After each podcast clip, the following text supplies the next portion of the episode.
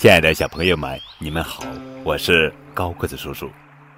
汉字作为中华文化的载体，对传播中华文化发挥了重大的作用。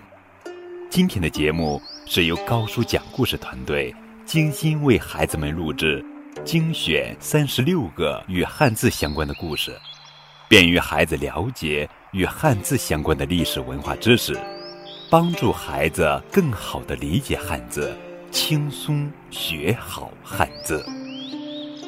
第十五个故事：画画龙点睛。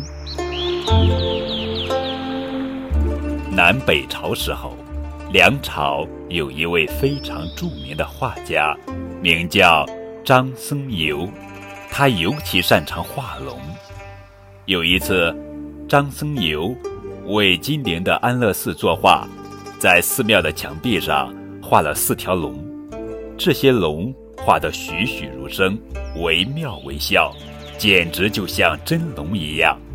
但奇怪的是，张僧繇并没有给他们画眼珠。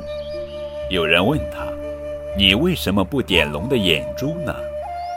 张僧繇说：“如果我把眼珠点上去，龙马上就会飞走的。”在场的人都不相信，纷纷要求他为龙点眼珠。张僧繇拗不过大家，只好答应了。他拿起画笔，给其中的两条龙点上了眼珠。忽然，狂风大起，天空中电闪雷鸣。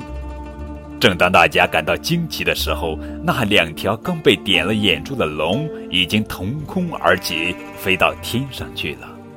而墙上只剩下两条没有点眼珠的龙。